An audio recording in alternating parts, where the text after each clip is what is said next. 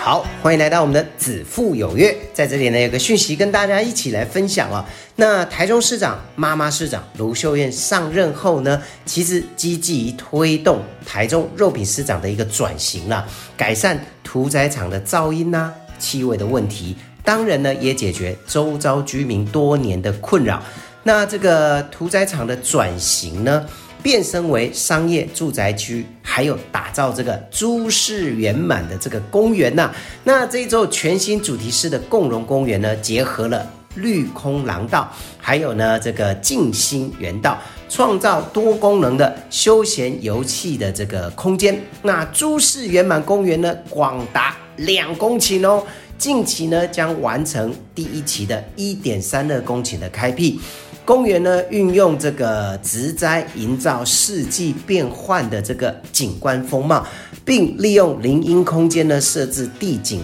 体验区哦，让这个城市美学呢变成你我的生活日常，非常棒哦。另外呢，园区还有隐藏版的七福星小猪哦，欢迎这个民众来探索寻找。再来呢，第二期呢将持续规划设置大型的儿童游乐场、乐龄体健区哦，创造公园多功能的共融及乐龄空间。以上为台中市政府广告。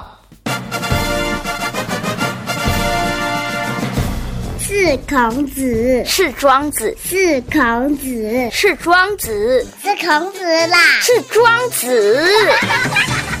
都不是啦，是 n i c o 庄子富。地区再造，台中起飞，子父有约。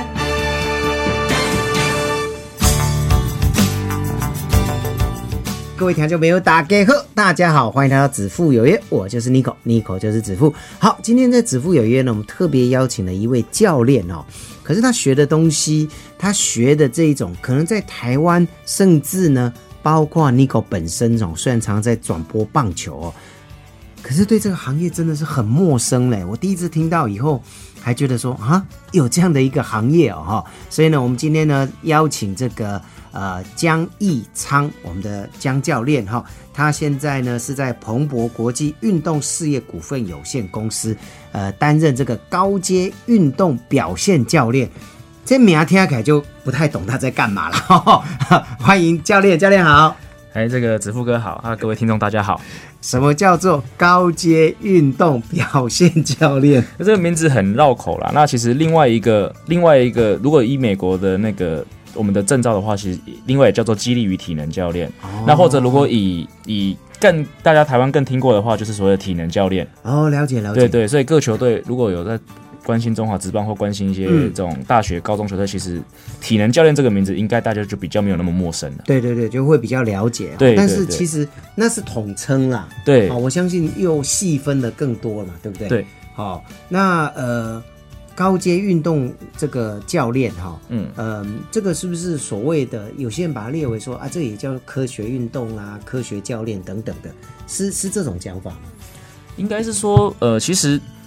现在呃，这种在训练发上面啊，训练运动员或甚至是训练一般的我们所谓体适能也好，其实越来越多的趋势就是我们要运用我们的科学的一些原理，嗯或甚至透过一些数据的采集，然后去让我们在去做，呃让我们对我们的客户或者我们的选手的训练上面，让我们的品质可以达到更好。是对是，哦，所以就是以前都可能是蛮练呐、蛮干呐，哈、就是像我们知道有些球员呐、或是有些教练就认为说啊，球员都是爱爱操、爱操、爱操、爱操，可是有时候受伤可能都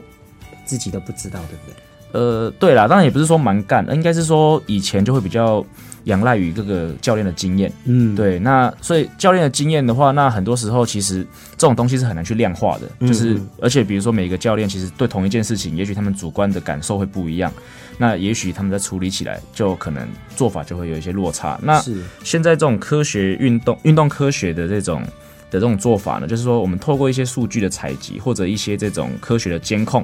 让我们在做出一些训练的安排或判断的时嗯候，可以更加的准确。而不会去仰赖于说，就是完全是仰赖于说教练的一个主观判断，或者是是一个这个主观认定。当然，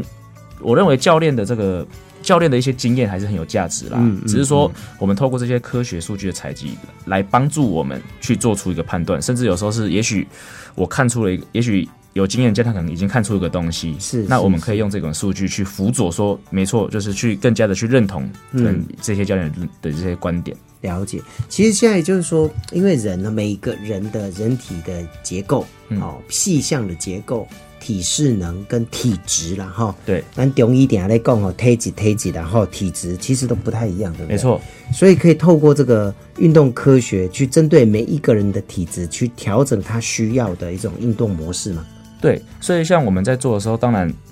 我们在接触客户的话，第一个会做的就是会有所谓的这个 assessment，就是所谓的这个检测。对，检测的部分，你要有检测，你才会知道说这个选手，就像这个直播跟你讲的哈，有有检测，嗯，你才会了解说这个每个人每个人进来他的状况都不一样嘛。那有透过检测，我们知道每个人的状况在哪里，那他的程度在哪里，或者他需要加强的地方，甚至是他已经很好的地方。是。对，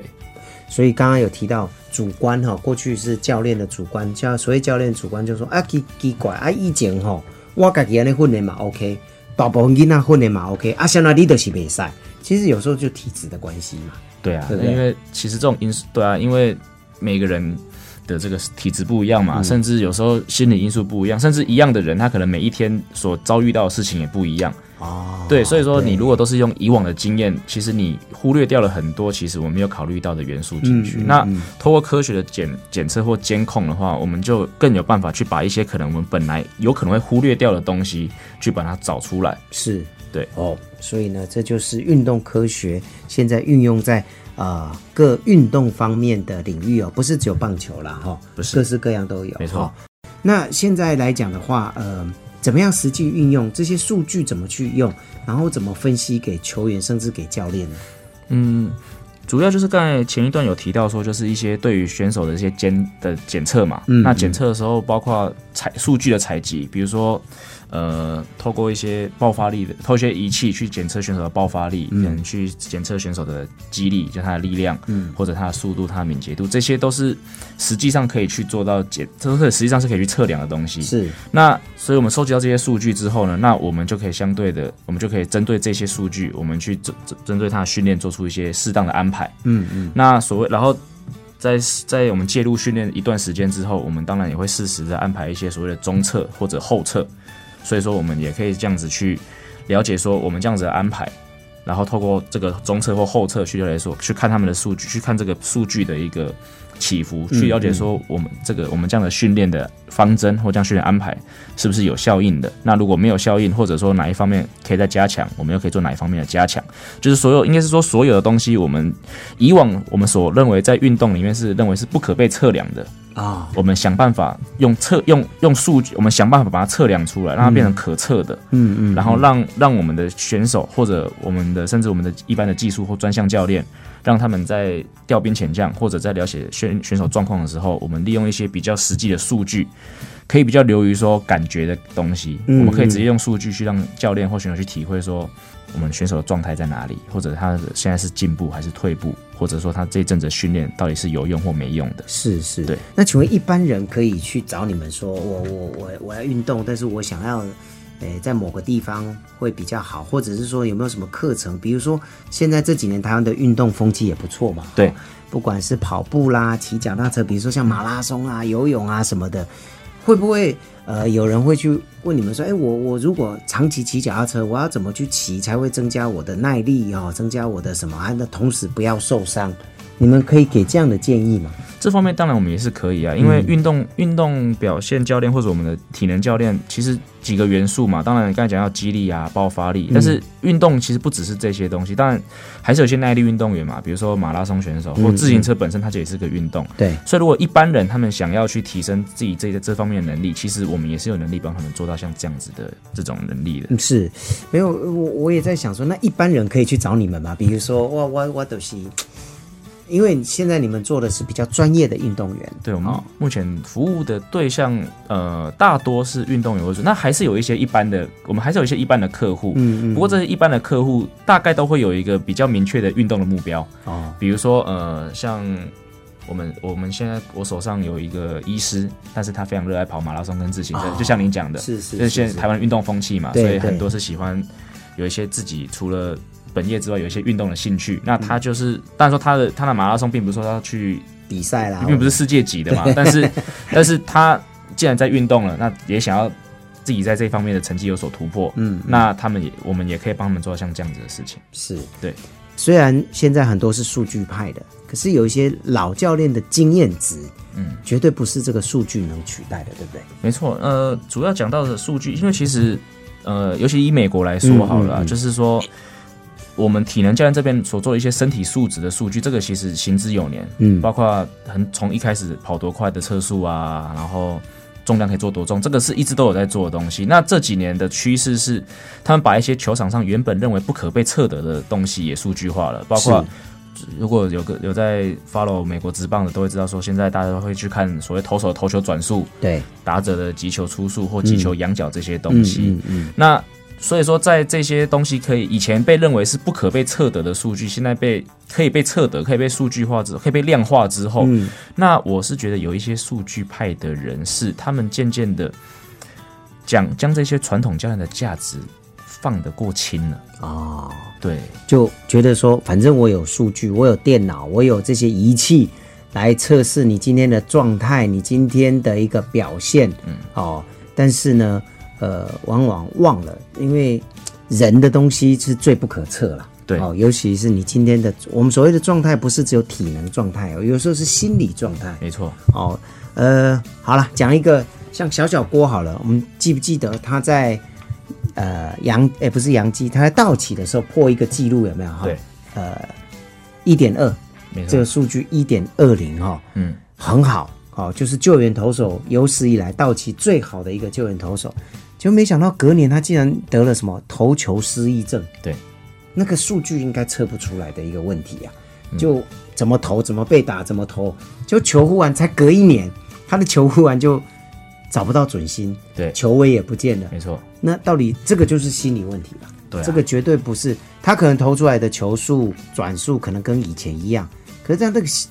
吸力度就不见了。对啊、那个跟心态是有关系的。对，心态是有关系啊，而且我觉得，呃，当然数据是相对比较死啦，那嗯人是活生生的，每天的，不要说像小小郭神拜，他是去隔年嘛，嗯隔年哦那马上那我觉得有时候一个球季在走啊，可能每个选手每天每天的心理层状况状态都不一样，是，那所以说有时候我觉得这种所谓的教练的这种经验嗯，的这个价值就在于说他能够掌握这些人心。其实一个好的，其实我一直认为说职棒里面好的总教练啊，并不代并不一定说他的他的战术或什么是最好的，嗯，但是我认为说一个好总教练他一定是最能凝聚人心的。这样其这样这样的这样子的总这样的特质，反而是我认为是一个职棒总教练很需要的一个特质。是你需要的是你要了解每个球员，呃，他的心态，他今天的心理状况是怎么样哈、对我们都讲说状态，状态不代表说你今天这个练习的时候打得非常好，哦，数据也都跟以前一样。可是我们刚刚在开玩笑，可能你前一天跟女朋友、跟老婆吵架，对啊，哦，你打了也是很顺，可是上场的时候你就是心心情不好，嗯，急躁，对那就很容易就什么挥空嘛，对啊，对啊，所以我觉得，我觉得这个所谓的这个运动的数据啊，嗯在尤其在棒球里面这些技术上面的数据，其实绝对是有它的必要性的、啊。它就因为它就它可以帮助我们更了解选手嘛。嗯但是我不认为说，就因为我们收了这些数据，我们就我们就要我们就可以摒弃掉经验我们这些经验的教练。对对就人的经验嘛。对哦我们就提到说，在美国有两部电影，一个叫《Moneyball》，对魔球哦，另外一部很多人可能在电影上也没有什么看到，已经被列为小品吧。 对，应该是小品。 Trouble with Curve 哦，克林伊素演的，嗯他在讲就是，呃，故事很简单，Moneyball 可能大家都知道、哦，他就是用数据去管理一个球队啊、哦那最后当然也得到不错的一个成绩哈、哦，可是好像一直没有得总冠军嘛、哦。对，不过 对了，不过那本书那个 Billy Bean 总管他自己有说，就是说他能做的就是在，他也自己说，其实季后赛的那种短期比比赛在棒球里面本来就是太多的那个无法预期的东西了。嗯嗯那长期比赛一百六十场，他可以用数据去抓出比较高的几率，让他觉得获胜几率高。可是短期比赛有时候可能一两场就没了，他这个对是比较难去掌握的。没错，好，短期比赛有就是，我觉得短期比赛这个教练的经验值就很重要。对啊，哦，刚刚我们在闲聊，我记得第一次第一届的这个世界呃叫做 World，也不能叫 World Series，那个叫做什么啊？第一届的棒球比赛，嗯全世界棒球比赛嘛。嗯哦那美国跟跟日本在打，那时候总教练叫王贞治哦，然后打到最后，我代打派一个很年轻的，我记得大概二十岁、啊二十一岁的年轻小，身材不错，结果他就打了一支全垒打，嗯就让日本呃一路的领先，赢了那场比赛。赛后就问这个这个王贞治，王贞治说今天他的状态很好啊，嗯，哦对啊，状态很好。可是到底他的状态好，是因为他打得很好，还是到底是什么样的状态是没有说哦、可是我想有时候就是心态吧，对可能那天他的心态是特别好，对啊，像像我认为像这样子的状况啦，如果比很多偏数据派的，可能就会说啊，这个是运气。但 是我但是我不认同，我并不认同。我认为教练的经验在什么时候派上什么样子的人，其实这个真的需要一定的经验以及嗯是一定的这种对他球队要有很很一定程度的了解。是而且这个这样子了解不只是数单从数据，而且是从里到外彻底的去了解你这支球队每一个人，才有办法做出这样子的决策。没错，因为呢，整场的一个比赛，不能说整场，整个比赛过程，这个年轻人都没有上场，对哦，他都是在板凳。那为什么在蛮关键的时候，王教王总教练王贞治把他派上来？好、他就很简单，哦、他状态很好，他也没有特别特别的解释，嗯哦，但是这个状态就像，可不知道他那一天的心理状态是特别好，嗯，因为这么大的比赛，强力这么大的，他既然让一个二十几岁出头的的年轻人上场代打，那就不简单了。嗯对，那我们今天跟江一章江教练哦，呃，台湾今年疫情的关系哦，所以呢，呃，我们也是全世界第一个国家有直棒的开打的国家，对对不对？哈、那当然那时候就很多国外的呃球迷，爱棒球的球迷，他们因为没有球可以看，所以知道台湾有有有在打，就就透过网络在看哦。对，所以呢，哎，我们台湾人也很厉害，就发现哎，这个也是一个商机啦。嗯，而且从来没有，呃，应该说中华职棒三十一年来没有英文的，不管是球评或是主播啦。好，所以就找到你嘛，对不对？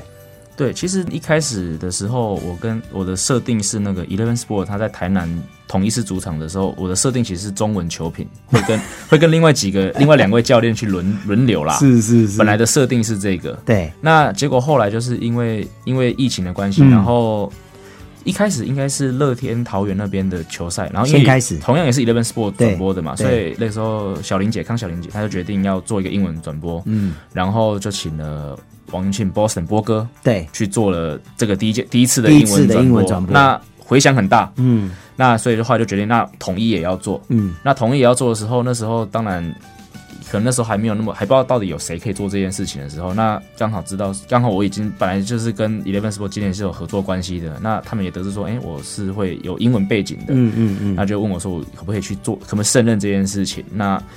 我就也就是答应了这嗯样子。虽然说我也没有 经验，其实一一其实中文球评在我今年之前也只讲过两场， 对，然后结果就突然就跟我说，哎、那你今年讲英文可以讲英文看看，嗯嗯对嗯。呃那其实而且一开始我给自己的定位也是，我是希望说可以接触到更多讲中讲中文的球那嗯个球迷朋友，嗯嗯对，嗯因为一嗯开始我。当球评其实就是希望说可以是接触接触到台湾的一些台湾的听众，对对对，那当然那时候英文转播有这个需求，那我也就是就是有这个机会，就是也是接下来，对蛮有趣的哦。对其实我在看的时候，我就发现其实台湾的不管是英文的球评或英文的主播，因为台湾已经习惯就在转播的时候要不断的说话哦。对其实你去看 MLB 的话， 有时候球评根本都没有在说话。呃，美国英文转播，呃，美国的球评跟主播感觉起来比较像是在球赛中在聊天，聊天对，对就是啊，其实球赛假球赛的，然后主播跟球评就聊天，然后对偶尔提偶尔提一下比赛的状况， 那是是，台湾就比较习惯是就是要讲一直讲。嗯不过呃，我今年上半季做英文球评的时候，其实也取决于主播是谁，那也会有不同的风格啊。哦，对，是是是，也是啦。对哦，因为每个主播的呃播报方式也不太一样，对对，每个 style 都不一样，都不一样啊。都不一样，有些是热血主播，有些是数据主播，有的是美声主播。嗯，那球评呢，有些是在讲技术的，嗯哦，有些喜欢拉迪赛啊，不是， 有些喜欢跟你聊聊聊天聊地的哈、那有些就是嗯比较话比较少的。对，中规中矩。 对对对，你跟他讲说，哎，这这一球啊，比如说，哎，这个球哦是个曲球啊，这个投手这样子，呃，表现起来，这个曲球是他第一次投出，然后那个球评就，嗯，是的， 那这个就就主主播就会很累，很考验考验主播的功力。很考验主播。那有些球评很爱讲。对，啊、他就很想分享。那这个主播，我们当主播就比较轻松，嗯我们就说，哎、教练，你看这一球，这个曲球投的怎么样？哦，这个曲球啊，怎样？对对对对对对对，对就一直讲一直讲，我们就轻松很多。或者说，哎、你觉得这个 play，我觉得这个传球啊，怎么样怎么样？哦，那我们就比较轻松，嗯哎、所以每个球评也好，主播也好都不一样，对啊，而且主播跟球评好像也会互相去，也会互相就是说影响嘛，就是互相会感染。会就是说，像我刚才讲到我们，我搭配了两个英文主播嘛，嗯主要就是一个是 Jackie，一个是 Adam 嘛。那 Jackie 就是一个比较中规中矩的，他就是很忠实于场上的状况。啊是是，所以以跟他搭的时候，你就会知道说，嗯，好，那他会讲完，那我就是很中，我就是把场上状况分析一遍，嗯那就差不多了。是那另外一个 Adam 呢，他就是比较是天南地北的跟你都会聊跟，你乱聊， 对，那所以说有时候可能我如果一个一个礼拜刚好两场，嗯那刚好是一人一场的话，那可能那个心态就要做个调 整，对，第二场就要准备，嗯，可能要准备多一点料来是聊是来是聊天，那第一场就会觉得说，嗯，应该不太准准备，反正我就场上状况我对对叙述一对，遍，讲一。下就好 了。 好，其实我们江教练自己有一个 podcast 的一个算是节目吧，哈、对对，那这个做多久了？呃，其实才刚开始而已。哦那也我也不完全是主持人啊，应该是说我有个 co-host，嗯嗯，然后他叫达斯，嗯，然后他自己他自己的频道里面有三档节目，那我跟他是 co-host 其中一档。哦，对 OK，所以大家以后也可以上去听你跟他的搭配，就对了。对，就是如果想要想要听的话，我们目前是在大部分所有平台，包括连 YouTube 平台啊、Spotify，然后 Apple Podcast 跟 Google 都会有，都都可以都可以听得到。那就 Google 这个所谓的这个达斯 Mojito。哦，然后我们是双周会出，目前是双周出一次啦。是不过目前有在考虑要不要就是单周出，单周每一周出这样子。是是是，对好、所以是打总呀，呃，达斯，达斯达斯，哦对。然后因为他的背景是物理治疗师，哦，那我的背景是体能教练嘛，是所以其是实我们两个都算是运动科学的从业人员。嗯嗯那所以我跟他搭档这档节目的。最主要目的就是希望可以把更多这种运动科学的这个，就是我们今天前面聊到聊到的嘛，就是对更把更多运动科学的知识传播给大嗯众。就比如说像子富哥你刚才讲的嘛，说如果一般人他想要跑马拉松，或一般人他想要做训练的话，嗯要从哪边开始？那我们这档节目其实就是希望说，我们会以可能棒球，我们因为我们两个都是棒球迷，对那我们两个棒球背景都蛮深的，所以我们都会从比如说棒球刚发生的事情，但是我们会把它切入回到切回到一般人在在运动上面遇会遇到的角度，这样了子解，好，所以呢，大家可以去这个 podcast 的平台啦，哈，不一样的平台都可以搜寻得到，也听得到哈。好，那今天再次谢谢我们江一长江教练，教练谢谢，好，谢谢子富哥。